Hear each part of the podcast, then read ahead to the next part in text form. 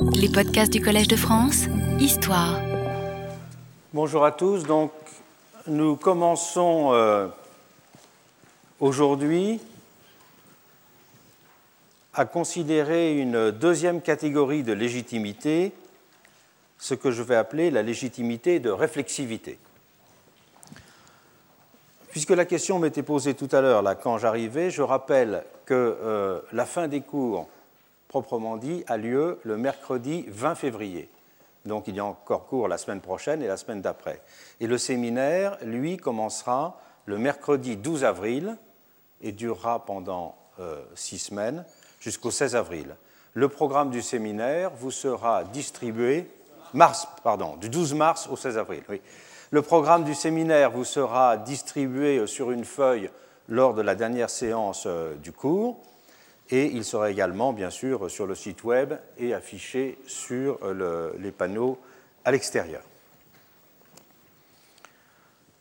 Commençons donc notre euh, investigation de cette nouvelle forme de légitimité, la légitimité de réflexivité, en considérant le type de généralité auquel elle correspond, ce que j'appelle la généralité de démultiplication.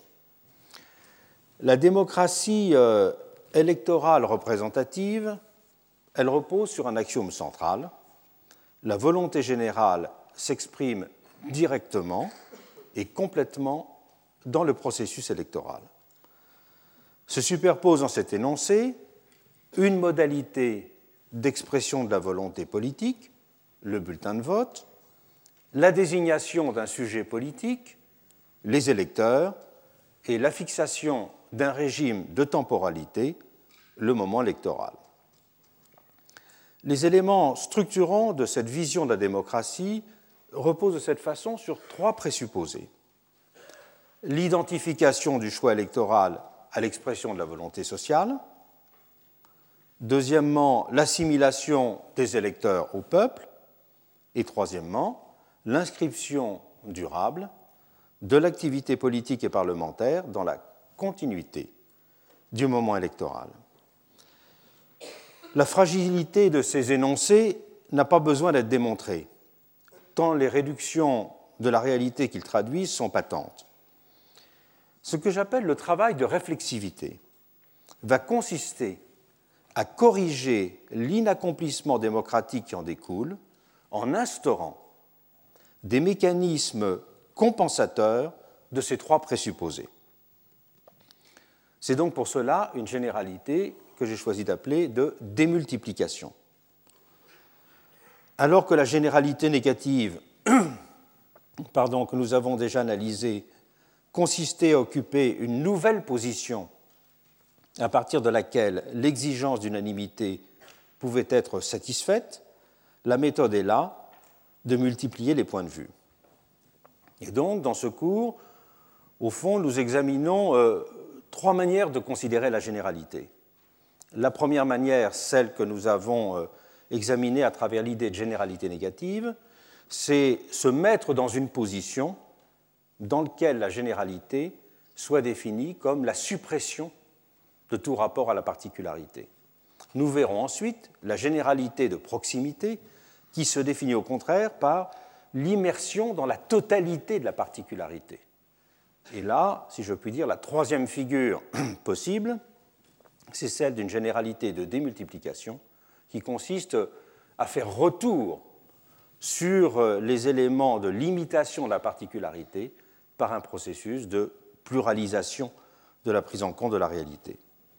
C'est donc ainsi une stratégie de pluralisation qui se substitue au choix précédent du détachement.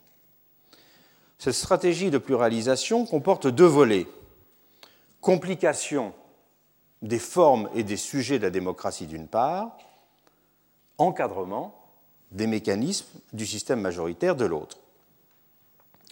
On ne peut décrire les termes de ce travail à opérer que si l'on prend en compte le fait que la démocratie électorale représentative n'est elle-même que ce que j'appellerais la version embourgeoisée de la démocratie immédiate. Il faut donc repartir des caractéristiques de cette dernière, la démocratie immédiate, pour bien apprécier la nature et les modalités de ce travail de démultiplication à entreprendre. La notion de démocratie immédiate constitue la référence implicite au regard de laquelle ne cesse d'être mesurée la question du gouvernement populaire depuis la Révolution française.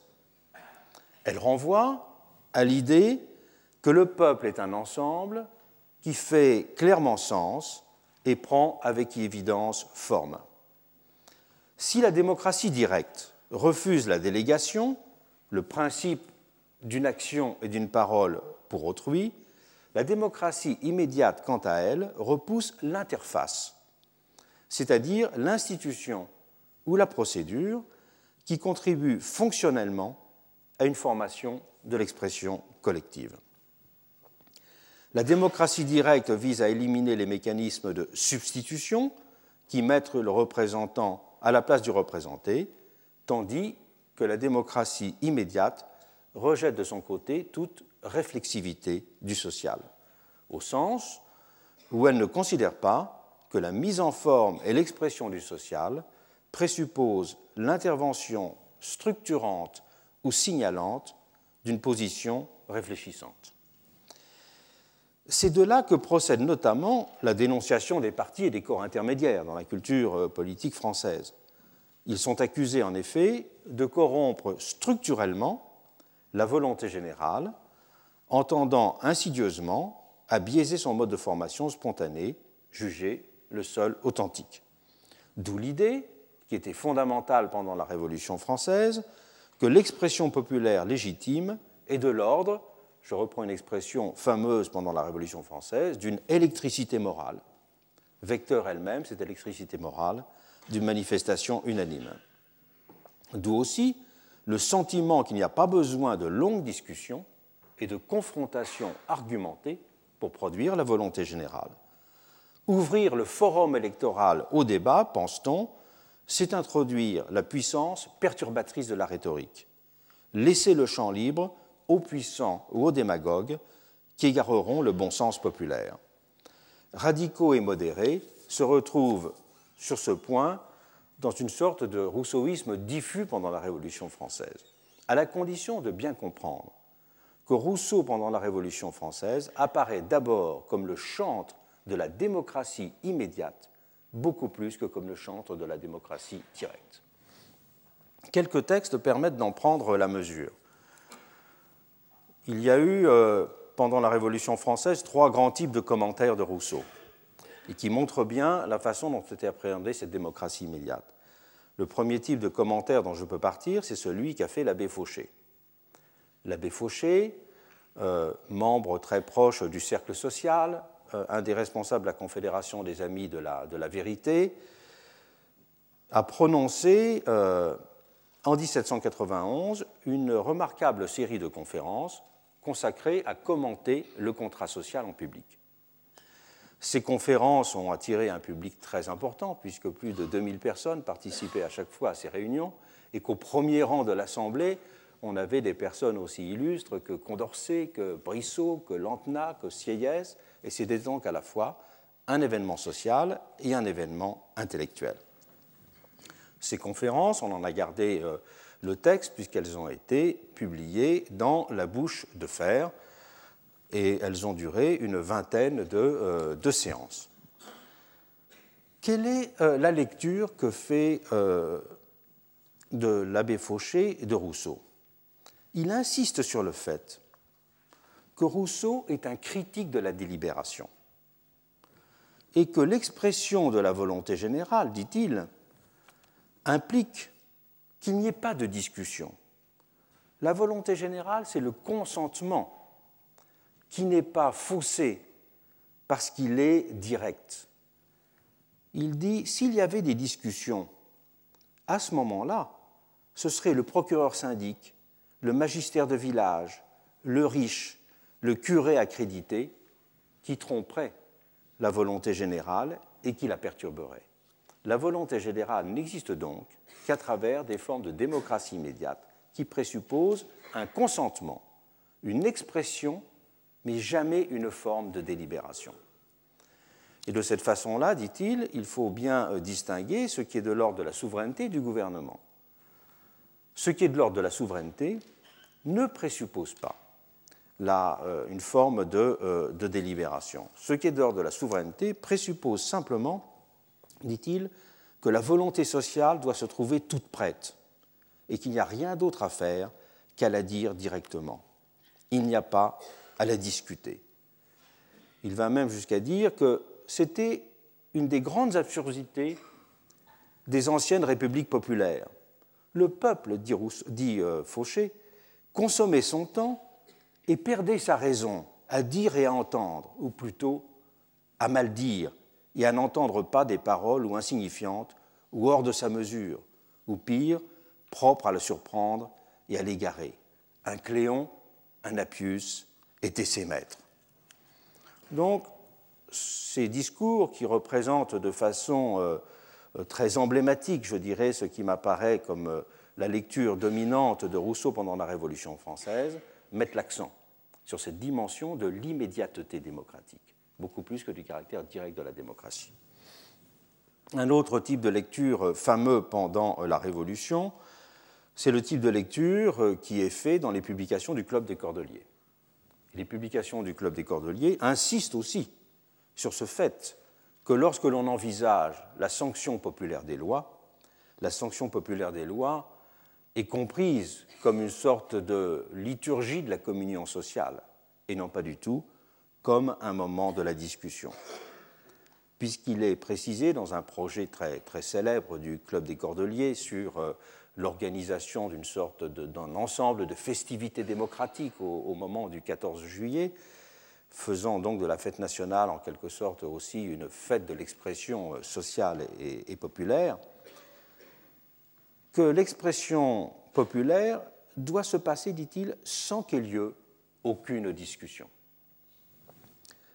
Et c'est le moment aussi où on voit dans ce journal publié un ensemble de travaux sur euh, les, débats qui ont, traversé à ce moment-là un petit peu l'Assemblée législative sur la forme que pourrait avoir l'Assemblée, la salle des réunions euh, du Parlement, et dans lequel on insiste sur le fait qu'une bonne salle, elle est composée non pas l'anglaise pour qu'il y ait deux bancs qui se fassent euh, face à face, mais qu'elle doit être composée de telle sorte, je cite, qu'il n'y ait plus de discours, plus de correspondance, mais seulement des séances muettes où chacun pourrait deviner dans les yeux ce qu'il y aurait à faire. Donc là, on est complètement, je dirais, dans un autre univers que celui de la démocratie délibérative. Et euh, le véritable envers de cette euh, démocratie délibérative, c'est donc la démocratie immédiate. On a aussi une troisième expression intéressante de cette vision de la démocratie immédiate, dans les débats euh, qu'il y a sur euh, les, clubs populaires et la souveraineté dans les assemblées primaires au début de, l'an 3. Et tout à fait typique de, la littérature qu'il y a à cette période est la brochure de Méchin de la souveraineté des assemblées primaires, et qui va jusqu'à écrire Je vais jusqu'à dire que discuter dans une assemblée primaire une loi ou un projet de loi est attenter à la souveraineté du peuple. Donc discuter, c'est attenter à la souveraineté du peuple. En effet, dit-il, dans une discussion, le but des orateurs est de persuader, mais on ne persuade pas sans influencer. Et que de mots par l'influence de certains hommes, moins bons orateurs que d'autres ou extravagants. En effet, dit-il, ce qui serait, à l'inverse de cela la libération, le bon modèle démocratique à développer, c'est que le peuple n'ait aucune communication entre ses membres et que du grand nombre de ses partis, il résulterait une volonté générale toujours bonne parce qu'elle serait exprimée sans qu'il y ait de brigue, sans qu'il y ait d'association particulière. Vous voyez là que c'est une formule qui est exactement décalquée, pratiquement copiée dans le euh, contrat euh, social. Mais dans le contrat social, justement, pour donner cette idée d'une euh, discussion qui n'est pas du tout une délibération, mais qui est une sorte d'assentiment et de communion sociale. Donc cette notion de démocratie immédiate, elle est absolument fondamentale pour comprendre la Révolution française. Elle n'appartient pas le terme de démocratie immédiate n'appartient pas euh, au vocabulaire de la Révolution française à proprement parler, même si Condorcet l'a employé à plusieurs reprises en 1791. Donc c'est en lisant Condorcet que euh, j'ai eu l'idée d'appliquer euh, cette catégorie pour décrire la façon dont l'expression de la souveraineté populaire était conçue pendant la Révolution française. Cette vision d'une démocratie immédiate, elle est alors indissociable de la perspective d'une identification structurelle de la souveraineté populaire à une auto-institution du social.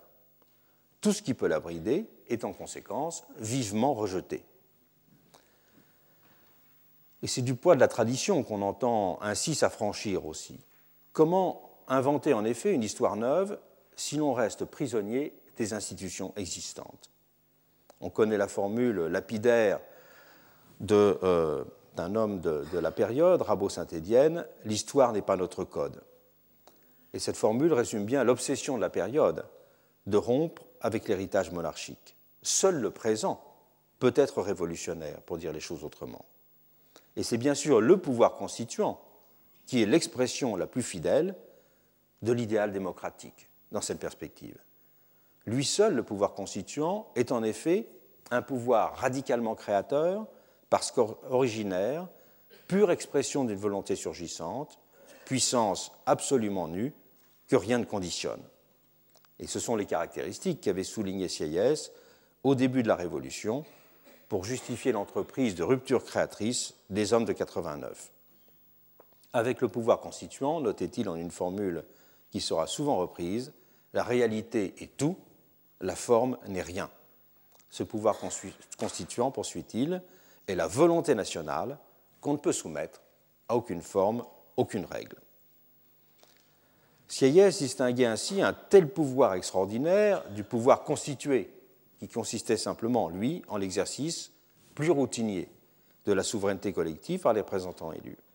Mais c'était ainsi reconnaître sans détour la supériorité de la force constituante. Cette caractéristique dessinera pendant la Révolution française l'horizon d'un certain radicalisme qui se proposait de maintenir vivant et incandescent ce pouvoir originaire pour accomplir la promesse démocratique. Il était alors appelé à se confondre avec l'action immédiate d'un peuple directement actif, refusant toute forme d'institutionnalisation qui l'aurait bridé. Le pouvoir, de la sorte totalement débarrassé de ses chaînes, ne pouvait être dans ce cas qu'une force directe, sorte d'énergie insurrectionnelle permanente. Il n'y avait de démocratie possible dans cette perspective que dans le cadre d'une sorte de désinstitutionnalisation radicale de la politique. Et les conventionnels de 1793 en ont tiré la conclusion logique lorsqu'ils ont suspendu la Constitution qu'ils venaient d'élaborer et de voter. En effet, lorsque la Convention décrète le 10 octobre 1793 que le gouvernement de la France est révolutionnaire jusqu'à la paix, elle légalise, si l'on peut dire, cette entreprise. Saint-Just note à ce moment-là, dans les circonstances où se trouve la République, la Constitution ne peut être établie car on l'immolerait par elle-même. La vie politique est en effet comprise comme pure action, expression non médiatisée d'une volonté directement sensible. Elle est supposée incarner sur ce mode l'esprit de la Révolution, au sens où Michelet disait de cette dernière qu'elle a ignoré l'espace et le temps, condensant à la manière d'un éclair l'énergie de l'univers tout entier et laissant apercevoir une dimension d'éternité dans l'instant fugace. C'est à une telle utopie que renvoie pendant ces années le culte de l'insurrection. On comprend pour cela que le pouvoir constituant n'ait cessé de fasciner tous ceux qui rêvaient d'une démocratie émancipée de tout ce qui pouvait la contraindre. De la célébration blanquiste de l'insurrection comme politique immédiate de l'énergie au décisionnisme de Carl Schmitt, les réflexions de Sieyès sur le pouvoir sans forme n'ont ainsi pas manqué d'admirateurs radicaux puissance sans forme, le pouvoir constituant est pour cela expression immédiate et absolue du peuple vivant. Il se présente, je cite euh, un de ses commentateurs, comme une dilatation révolutionnaire de la capacité humaine de faire l'histoire. Acte fondamental d'innovation et donc procédure absolue. Tout au long du XIXe siècle, nombreuses ont ainsi été les voix à voir dans son ombre vibrante que restait l'insurrection l'expression d'une sorte de démocratie pure. On a alors souvent célébré la fonction d'incarnation qui s'opérait dans le soulèvement populaire, rendant immédiatement visible et sensible la figure du peuple. Dans l'insurrection, le peuple s'exprime en effet comme une puissance originaire, une force directement agissante, résolvant de la sorte l'institution, la tension inhérente à toute mise en institution du social. L'insurrection en vient dans ce cas à être confondue avec le peuple lui-même, la forme politique et la figure sociale s'épousant parfaitement dans un résumé adéquat de la généralité sociale. On a même fini dans toute une partie de la littérature traitant de la question au XIXe siècle à parler de l'insurrection comme d'une personne qui avançait, qui reculait, qui laissait éclater sa joie ou au contraire manifester sa colère. Et on le sait, c'est toute une poétique de la barricade qui a prolongé à partir de 1830 cette exaltation politique et morale de l'insurrection. Avec la barricade, l'insurrection prend en effet forme en même temps qu'elle prend force, pourrait-on dire. Elle fixe un but aux insurgés et leur donne une identité lisible. Elle s'impose comme une sorte de puissance morale qui est érigée dans la ville sous les espèces d'une protestation matérielle et physique. Et Blanqui sera aux yeux de tout le siècle l'incarnation de cet idéal, forçant le respect de ses adversaires même dans cette idéalisation d'une politique qui serait directement énergie créatrice et force de vie. Et quelques décennies plus tard, ben, le décisionnisme de Carl Schmitt s'est enraciné dans une semblable fascination pour le pouvoir constituant. Pour l'auteur de la théologie politique, ce dernier est bien en effet aussi la manifestation directe d'une existence dont la décision exprime la vérité. Exister, a-t-on justement remarqué, veut d'abord dire chez lui décider de son existence, la volonté n'étant rien d'autre que la manifestation non séparée de cette existence. Le pouvoir constituant, résume Schmitt, est une volonté politique, c'est-à-dire un être politique concret. Il a proposé donc sur ce mode une autre vision d'un pouvoir social immédiat. L'horizon de l'immédiateté a également sous-tendu au XXe siècle la perspective communiste d'un État du peuple tout entier. La prétention à avoir instauré un pouvoir société et donc à avoir en quelque sorte éternisé le moment constituant a ainsi été au cœur de la rhétorique totalitaire. Un théoricien marxiste du début du XXe siècle, il s'agit de Max Adler, allait jusqu'à estimer sur cette base que, dans le sens rigoureux du terme, un peuple n'existe même pas dans un État capitaliste. D'où la justification conséquente, conséquente du parti unique comme une simple forme de la classe, objectivement homogène, parfaite expression pratique de la généralité sociale. Il n'y a même plus de distinction qu'il soit possible d'opérer dans ce cas entre démocratie directe et démocratie représentative. Et le fondateur du Parti communiste français, Marcel Cachin, avait ainsi estimé en une extraordinaire formule que le régime soviétique, je le cite, était la seule forme connue d'une représentation directe du prolétariat dans son ensemble.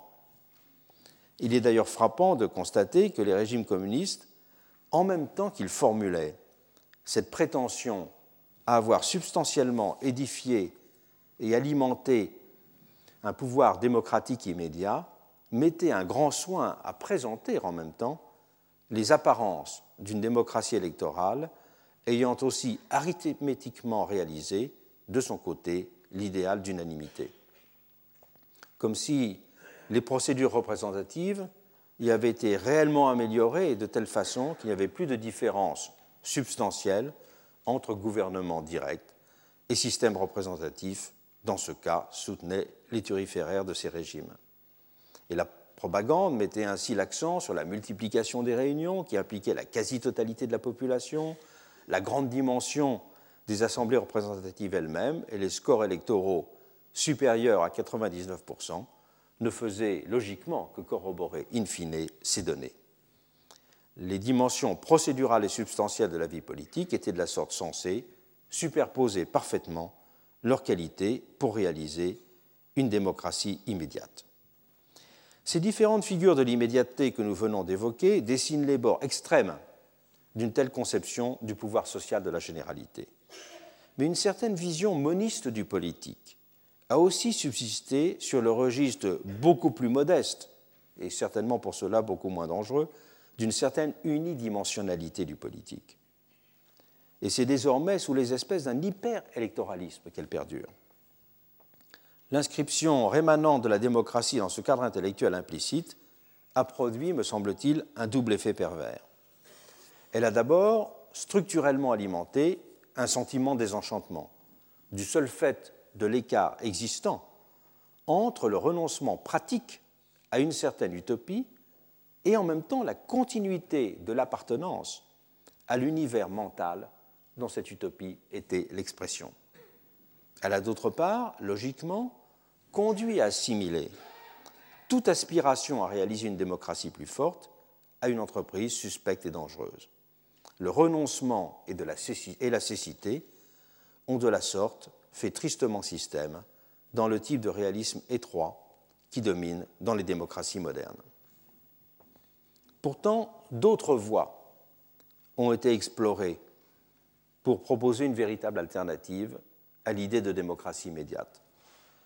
J'ai dit tout à l'heure qu'en Condorcet avait été, à ma connaissance, le premier à employer cette expression de démocratie immédiate, mais il a aussi été le premier à prendre conscience de la nature de ce problème que je viens d'exposer pendant la Révolution française. Condorcet a bien compris l'impasse illibérale à laquelle conduisait la perspective moniste d'une démocratie immédiate, mais sans déduire en même temps de ce constat la nécessité de consentir une sorte de résignation. Voilà toute l'originalité de Condorcet. Il était aux antipodes de ce que l'on théorisera au XXe siècle comme un libéralisme de la peur.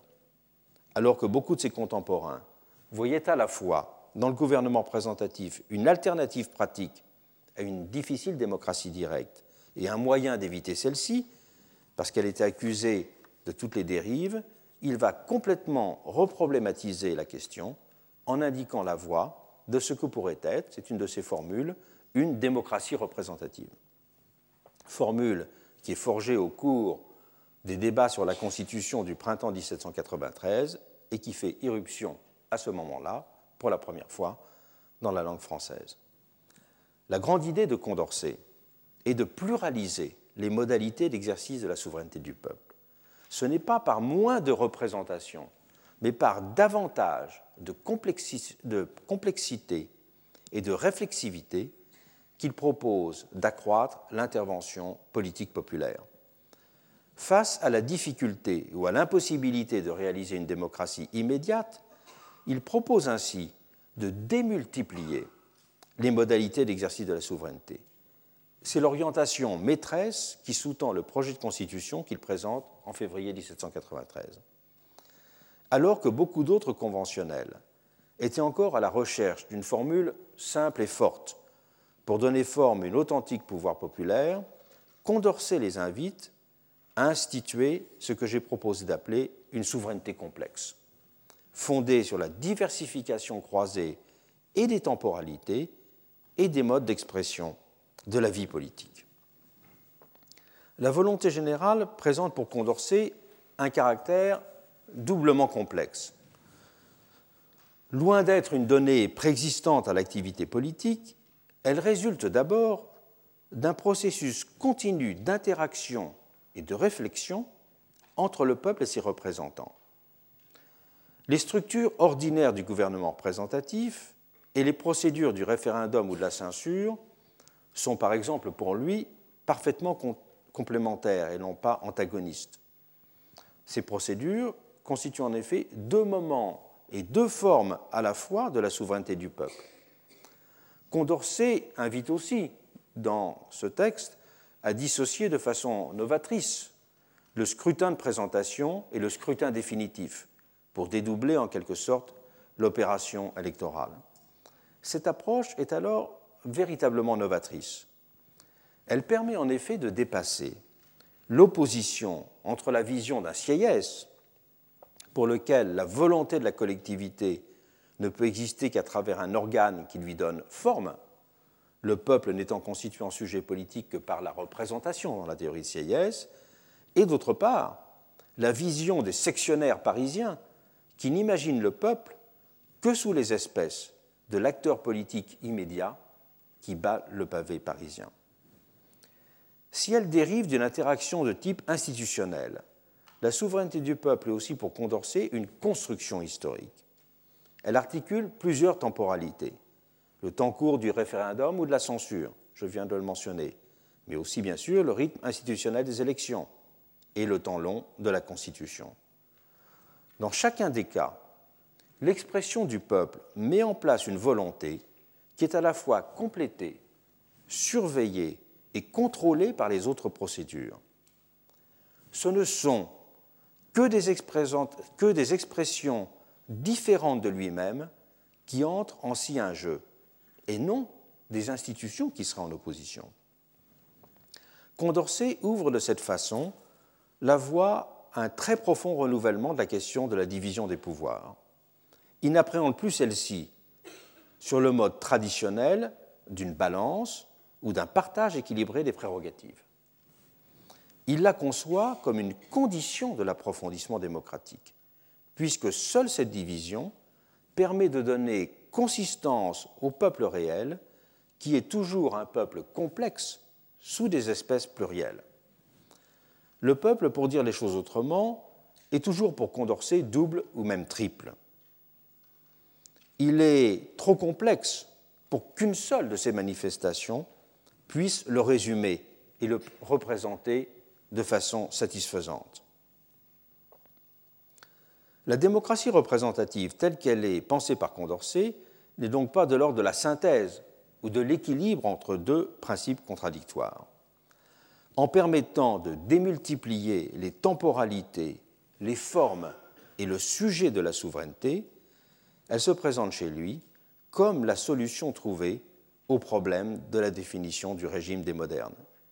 Elle substitue le projet d'une souveraineté permanente et diffractée à celui d'une problématique démocratie immédiate et polarisée.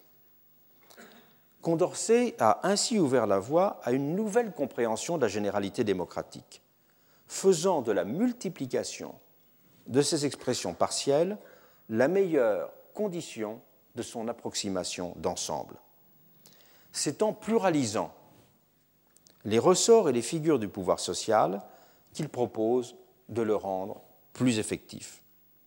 Dans la perspective d'une telle souveraineté complexe, les rapports du libéralisme et de la démocratie peuvent ainsi être compris de façon neuve. Dans cette souveraineté complexe, en effet, la multiplication des instances fonctionnelles, que traditionnellement on qualifie souvent de libérales, au sens où elles bornent la toute-puissance des élus, la multiplication de ces instances est un moyen positif de l'accroissement de l'influence de la société dans le processus politique. Et le contrôle de chacun des pouvoirs pris séparément est ce qui permet de garantir l'exercice de la force commandante de la généralité sociale.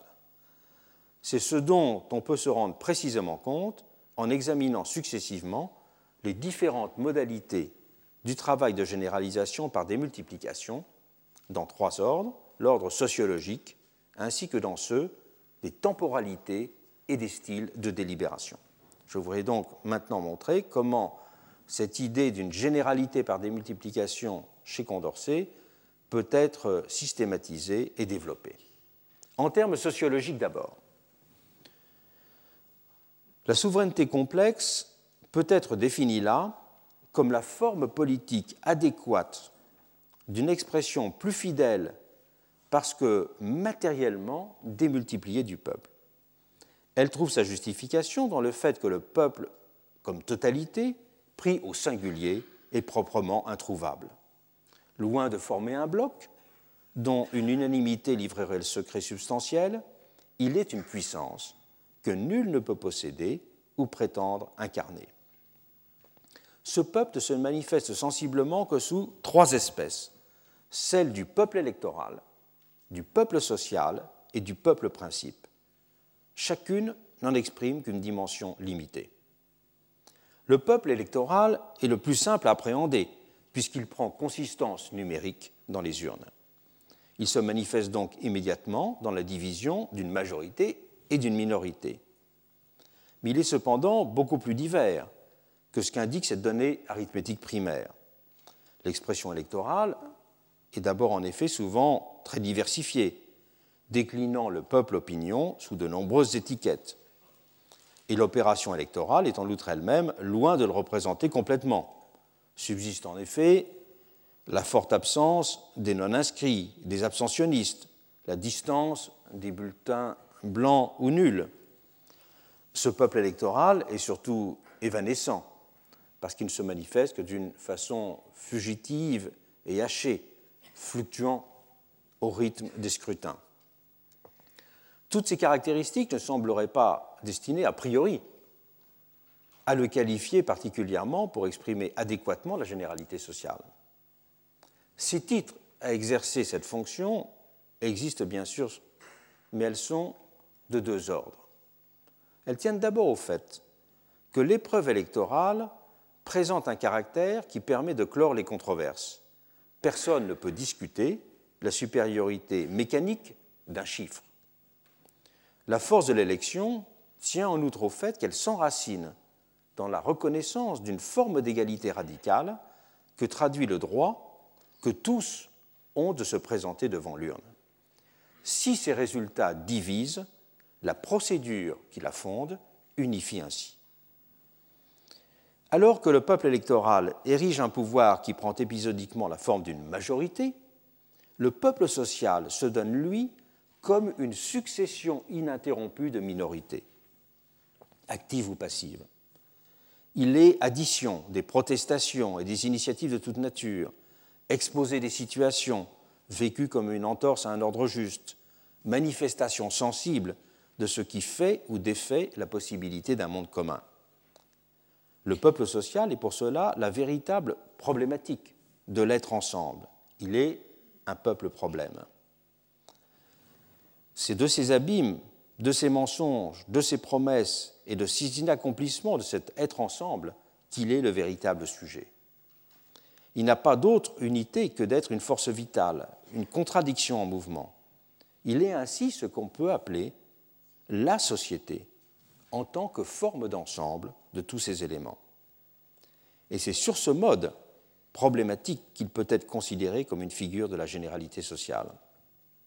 Ce n'est pas l'unité d'un sentiment qui l'établit dans cette qualité, mais l'entrelacement des questions constitutives du lien collectif qu'il tisse.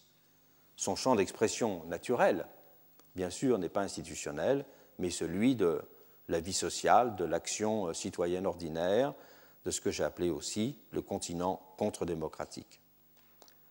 Le peuple principe, quant à lui, n'est pas d'ordre substantiel, il est en effet constitué par l'équivalent général qui fonde le projet d'inclusion de tous, l'égalité. Il est défini par un mode de composition du commun. Le représenter, c'est donc faire vivre ce principe de composition du commun. Et plus évidemment, conserver toujours ce qui constitue le bien le plus structurellement et le plus évidemment public, les biens fondamentaux. Un bien collectif, selon la définition de l'économiste Roger Guenry, inspiré de ce que Victor Hugo disait de l'amour d'une mère pour ses enfants, est caractérisé par le fait que chacun en a sa part et que tous le sont pendant en entier. Donc on peut définir un bien public comme un bien non rival, un bien radicalement collectif. Tout le monde peut en bénéficier sans que nul en soit privé. Et la formule la plus radicale du bien public défini de cette façon, ce sont bien sûr des droits fondamentaux. Il constitue indissociablement la citoyenneté de l'individu comme forme d'appartenance à la collectivité et l'humanité de l'homme comme reconnaissance de l'irréductible singularité de chacun. En eux se lie parfaitement de cette façon le tout et les parties de la société. Le respect de ces droits implique que toutes les voix soient entendues, que toutes les marges soient prises en compte. Le sujet de droit est pour cela la figure même du peuple, il réduit en effet à l'essentiel ses multiples déterminations. Il l'incarne d'une façon dans laquelle tous peuvent parfaitement se reconnaître. Ce passage politique de la sociologie au droit est ressenti comme d'autant plus nécessaire dans le monde contemporain que les anciennes catégories descriptives du social, nous l'avons examiné la semaine dernière, ont perdu de leur pertinence. La société est de moins en moins constituée par des principes identitaires, ce sont dorénavant surtout des principes de composition qui en déterminent la nature. Le sujet de droit, il est aujourd'hui l'homme le plus concret qui soit. Il est la figure directement sensible de tous ceux qui sont discriminés, exclus, oubliés. Loin de renvoyer à une abstraction, c'est lui qui donne dorénavant le plus visiblement cher à l'idée de communauté politique. Il est d'ailleurs frappant de constater que ce sont au contraire les anciennes et fortes images romantiques du peuple personne qui semblent avoir perdu de leur consistance que l'on songe au Christ de l'histoire de Michelet, au prolétariat souffrant de Proudhon ou à la classe ouvrière de Marx, qui résonnent désormais beaucoup plus comme des mots vagues et abstraits. L'opposition du formel et du réel en politique a pour cela changé de sens. Le peuple principe est devenu le peuple le plus réel. Cette prise en considération des trois peuples conduit à revenir à la question de la définition de la volonté générale. Ces trois peuples renvoient en effet, dans des termes différents, à cette volonté générale. Le peuple électoral correspond à son appréhension arithmétique, dans une perspective que l'on peut qualifier d'agrégative. La généralité est dans ce cas nombre, force comptable. Le peuple principe, de son côté, lui donne consistance sur le mode d'une égalité incluante, fondée sur la possibilité pour chacun d'être pleinement considéré dans son existence et sa dignité. Généraliser veut dire là édifier une cité inconditionnellement accueillante à tous. À côté de la volonté générale d'expression, du suffrage qui est conçu comme une résultante, s'impose ainsi également une volonté générale d'intégration, qui correspond à un travail de la société sur elle-même pour faire reculer tout ce qui distingue et ce qui sépare en son sein. Son horizon, dans ce cas, n'est pas l'unanimité, mais l'éradication des discriminations, la constitution d'un monde pleinement commun. La généralité définit donc là une qualité de la société et retrouve sur ce mode, d'ailleurs, ce qui sous-tendait en fait l'idéal primitif des démocraties. Considérer de façon globale l'institution de la généralité sociale implique donc de représenter et de superposer ces trois figures aucune d'entre elles, en effet, ne peut seule prétendre incarner adéquatement le sujet démocratique. C'est en ce sens que l'on peut parler d'une généralité de démultiplication. Ce sont aussi les temporalités du politique qui doivent être pluralisées. La notion de volonté générale perd en effet toute consistance si elle n'est envisagée que sous les espèces de l'immédiateté. C'est pourquoi le pouvoir constituant comme existence directe de la souveraineté populaire ne peut être pris pour règle de la vie démocratique. Il peut l'engendrer dans des moments exceptionnels ou dessiner sa limite conceptuelle, mais il devient une force destructrice s'il prétend s'imposer comme règle ordinaire. La même chose pourrait être dite d'une conception radicale de la démocratie directe comme capacité permanente d'exprimer la volonté populaire. Dans ce cas de figure, Renan notait dans une formule célèbre que la volonté générale ne serait plus alors que les caprices de chaque heure. Sa permanence finirait en effet paradoxalement par la ronger. Elle se décomposerait littéralement en se segmentant et en devenant soumise à de perpétuelles variations. Pour dire les choses autrement, elle se dissoudrait comme volonté pour se réduire à une juxtaposition de décisions qui finirait par être contradictoire. Ce paradoxe logique de l'immédiateté suggère ainsi que la démocratie ne prend sens et forme que comme construction d'une histoire.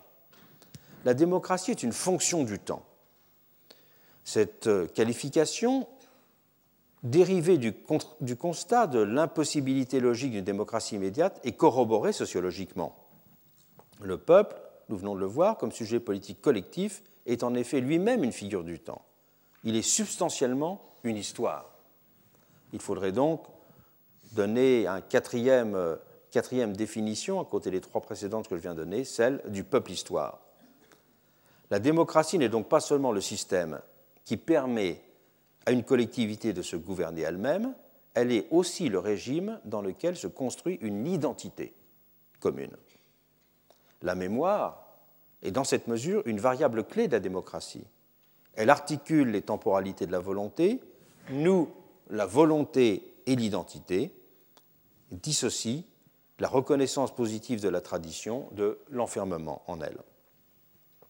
Il faut donc insister sur la nécessaire pluralisation des temporalités de la démocratie.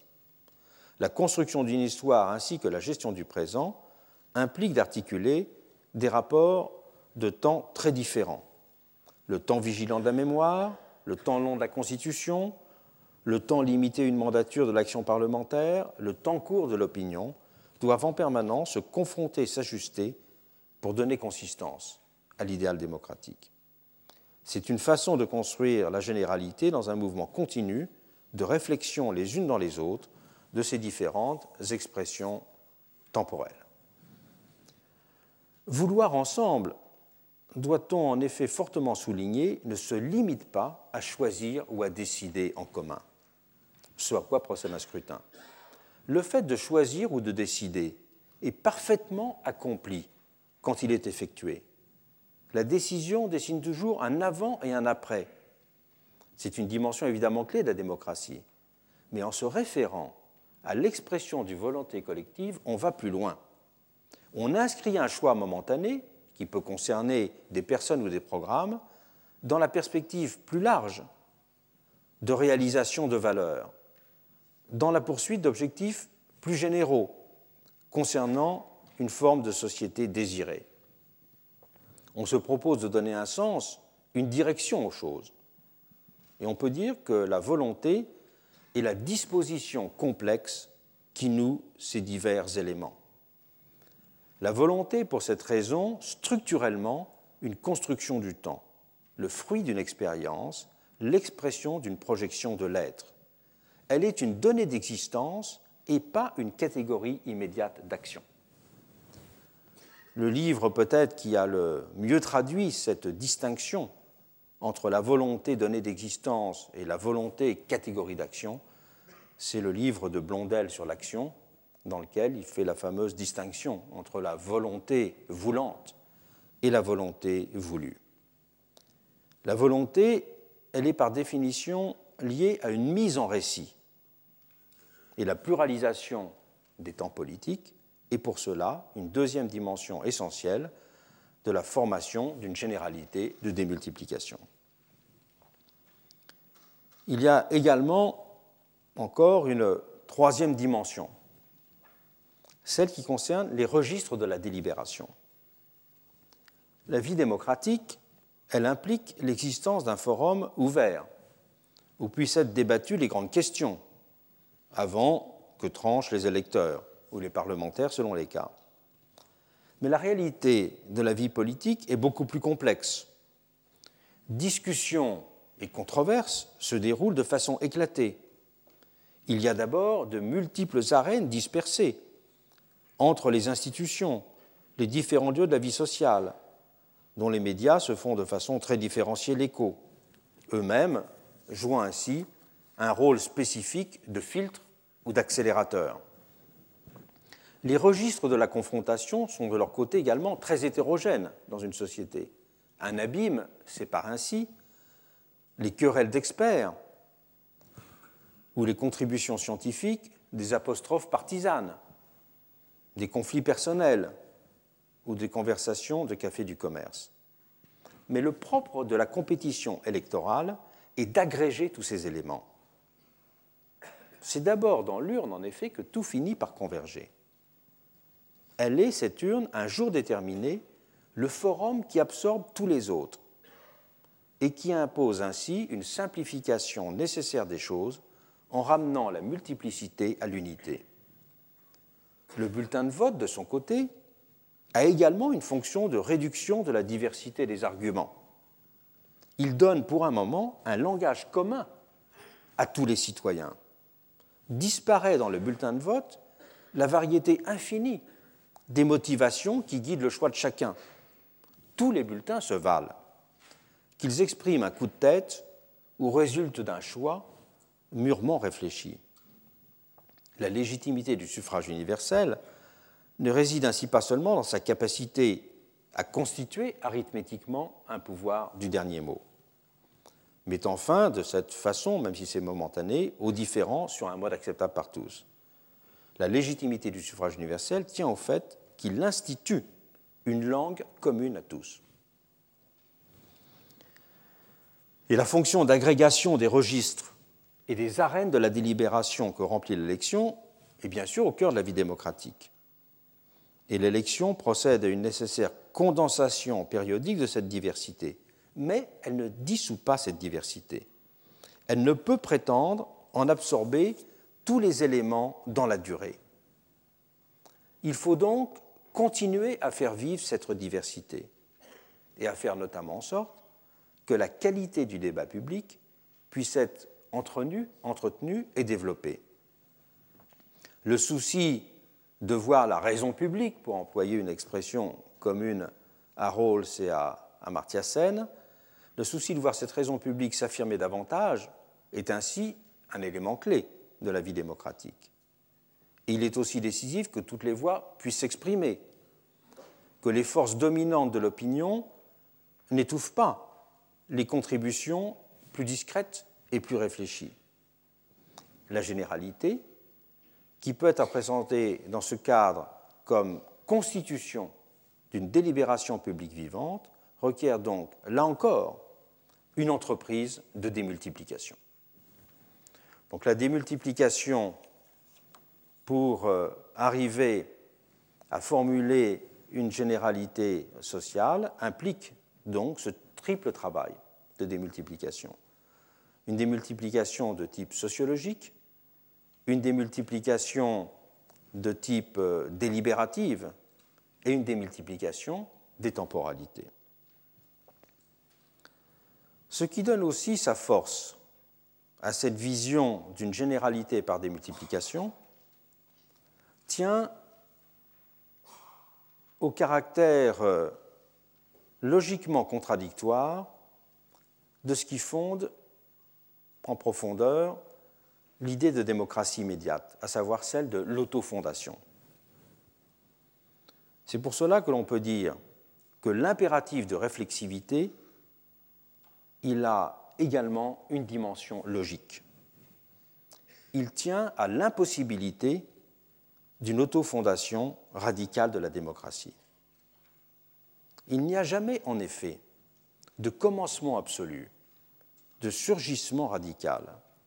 Toute institution nouvelle s'inscrit toujours dans une histoire. Elle se situe de façon critique par rapport à un héritage pour le discuter ou pour l'accomplir. Paul Ricoeur euh, écrit à ce sujet très justement on n'insiste jamais et on ne connaît pas d'exemple de commencement d'une règle. On ne peut que remonter d'institution en institution. La vie démocratique, elle est pour cela par excellence toujours continuité et ou rupture ensemble d'une histoire déjà existante. C'est ce qui fait d'ailleurs que l'on peut dire que l'on donne un sens à une action. Il n'y a pas d'action qui a un sens sans qu'elle soit inscrite dans une temporalité pour marquer une volonté. Et une volonté est toujours à cet égard une réaction, une distance, au contraire, la marque d'une fidélité. En termes proprement logiques, cette question a été très étudiée. Elle consiste dans l'examen des paradoxes qui sont liés à ce qu'on appelle les métarègles, c'est-à-dire tout le débat sur les procédures pour changer les procédures. Car d'une certaine façon, on peut dire qu'il apparaît impossible de réviser une règle en suivant une procédure de révision qu'elle définirait elle-même. Euh, ce paradoxe logique qui a été très, très discuté, il y a une énorme littérature euh, philosophique sur cette question-là, est tout à fait décisive. Elle est tout à fait décisive car dans le cas de la démocratie, elle a une importance toute particulière. On s'en rend compte en regardant la question de l'élection. L'élection est un choix, mais c'est un choix qui est toujours préparé, c'est un choix qui est toujours pré-engagé d'une certaine façon. C'est une question que la Révolution française est très fortement sensible. Elle cherchait à définir une sorte de, début du processus démocratique qui aurait rompu avec tout système de pré-engagement. Et c'est ce à quoi correspondait l'interdiction des candidatures pendant la Révolution. En effet, qui dit candidature dit euh, organisation des candidatures, dit détermination de ces candidatures, et dit donc d'une certaine façon pré-engagement, pré-conditionnement du choix électoral. Donc on peut dire que pendant la Révolution française, on avait été au bout de l'argument de l'immédiateté en interdisant les candidatures. Mais à partir du moment où on reconnaît que matériellement, il faut toujours que pour mener à bien l'opération démocratique, il y ait une forme de pré-engagement, comment ce pré-engagement peut-il être pleinement démocratique? Et comment le pré-engagement du pré-engagement peut-il lui-même être démocratique? C'est toute la question qui était fort débattue au XIXe siècle du rôle et de la formation des comités électoraux. Dans un premier temps, en effet, c'est un grand débat classique en 1848, par exemple. Une exigence sociale qui est très développée à l'époque, c'est de dire qu'il ne peut y avoir de vie démocratique que si les candidats à des élections sont choisis par l'ensemble des électeurs. C'est-à-dire que c'est d'abord déjà donc une élection complète qui doit mener à une élection véridique. Mais il faut toujours à ce moment-là une, une première euh, initiative qui, commence. Donc il n'y a jamais, pourrait-on dire, de processus démocratique qui ne soit pas lié à une forme de, euh, de circularité, dans lequel il n'y ait pas de pré-engagement. Ce problème a été très débattu aussi tout au long du XIXe siècle à partir d'un point très technique, c'est le problème de la vérification des mandats électoraux, de la validation des élections. En effet, si seule la démocratie peut contrôler la démocratie, à ce moment-là, seuls, les élus peuvent contrôler les élus. Et donc, seuls les élus, généralement dans les parlements au XIXe siècle, c'était ce qu'on faisait dans la séance de rentrée du Parlement suivant une élection, les élus pouvaient valider ou infirmer les élections, avec tous les problèmes que, l'on connaît. Et donc, on peut dire qu'il y a eu un grand mouvement dans toutes les démocraties, au contraire, pour euh, séparer ce problème des conditions de validation d'une élection du processus électoral lui-même, alors qu'ils étaient euh, inclus avant. On voit donc qu'à côté euh, des trois grands motifs de euh, définir une forme de généralité par démultiplication, il y a aussi ce motif puissamment logique, à savoir qu'il n'y a pas d'autofondation possible radicale de la démocratie, que la démocratie est toujours liée à une forme de préengagement et elle est liée à une forme de préengagement, pour que ce préengagement ait une dimension radicalement démocratique, il ne peut l'avoir que dans le cadre d'une circularité. Il ne peut l'avoir que dans le cadre d'une réflexivité, et non pas simplement d'une origine euh, simple. Voilà les raisons pour lesquelles on peut dire qu'il y a aussi une euh, raison logique à la vision, à la conception d'une généralité par euh, démultiplication. Bon, ben, nous arrêtons comme d'habitude deux, minutes avant de continuer. Retrouvez tous les podcasts du Collège de France sur www.collège-de-france.fr.